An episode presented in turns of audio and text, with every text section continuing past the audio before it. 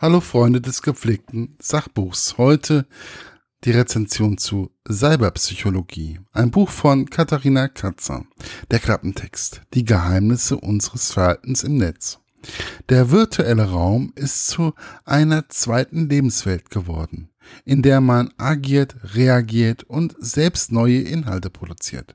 Alle Facetten menschlicher Erfahrung und Verhaltensweisen finden sich hier nicht nur wieder, sondern werden gelenkt und verstärkt. Im Guten wie im Bösen. Das Internet verändert unsere Denkstruktur. Ob Self-Tracking, Love, No-Mix oder Sharing Economy. Digitale Wahrnehmungsfehler und virtuelle Fremdbestimmung beeinflussen Ich-Kultur, Gemeinschaftserleben und Emotionen. Wir brauchen die richtige Balance zwischen Allmachts- und Ohnmachtsgefühlen, zwischen Chancen und Risiken, zwischen Selbstobsession und Selbstoptimierung. Wir müssen über Cyberpsychologie wissen. Viel mehr.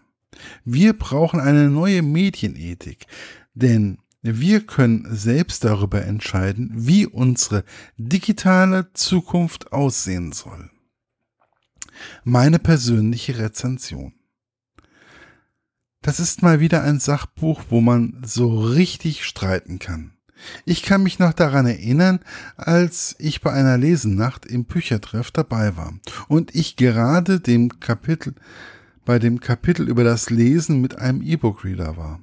Dort beschreibt die Autorin, dass man bei einem E-Book-Reader eher weiter nach unten scrollt, als endlich bis endlich etwas passiert, als dass man bei einem Buch vorblättert.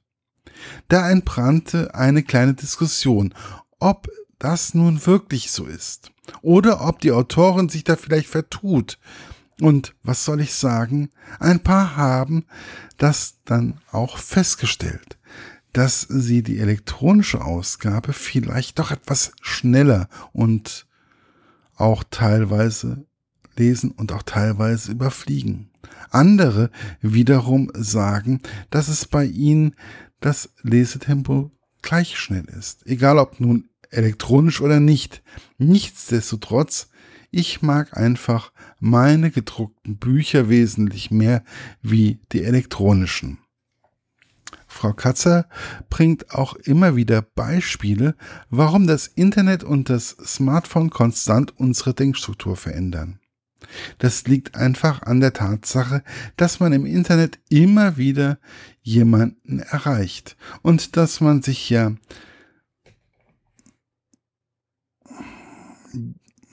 dass man sich ja also sie stellt auch dar, ähm, wie unser Internetkonsum in bestimmte Bereiche Einfluss nimmt. Sogar in die vorhandenen Strukturen unserer Gesellschaft. Da wäre zum einen Uber, wo man sich ein Taxi von einer Privatperson bestellen kann. Die Leute sind nicht bei Uber angestellt, sondern sie arbeiten auf eigene Rechnung. Dadurch wird aber auch der Tarifvertrag ausgehebelt, da diese Menschen wesentlich weniger verdienen als unser gesetzlicher Mindestlohn. Und unsere Taxis, die teurer sind, werden so vielleicht mal aus der Stadt verschwinden. Es gibt aber auch zum Beispiel die App MyTaxi, die eigentlich das Gleiche erreicht, aber eng mit Taxiunternehmen zusammenarbeitet. Nur ist, die, ist sie nicht so bekannt wie Uber. Da wäre auch das Unternehmen Airbnb teilweise in Berlin ganze Häuserblocks an Übernachtungsgäste vermietet werden, da man dadurch wesentlich mehr Geld verdienen kann, als wenn man die Wohnung dauerhaft vermietet. Oder nehmen wir einfach mal den Bereich Love Nomics. Also da, wo es um die Liebe geht.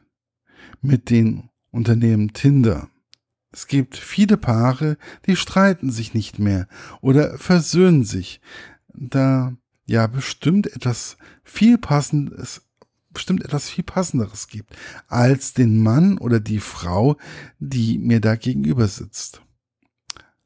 Mal sehen, was Tinder oder die anderen Singlebörsen mir da anzubieten haben. Das Problem ist aber einfach, dass die Algorithmen den statistisch passenderen, passendsten Partner raussuchen.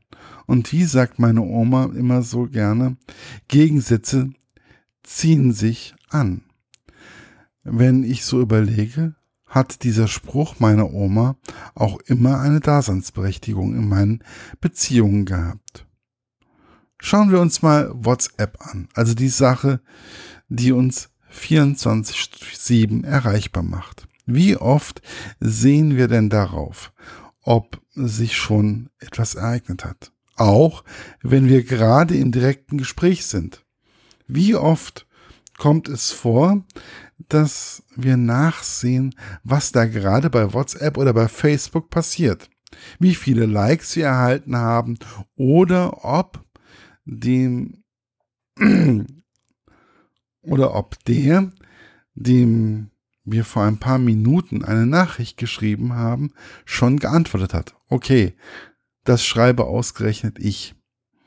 Wo es bei mir auch mal passieren kann, dass man bei Facebook oder WhatsApp mal locker ein paar Tage oder eine Woche auf eine Antwort warten kann.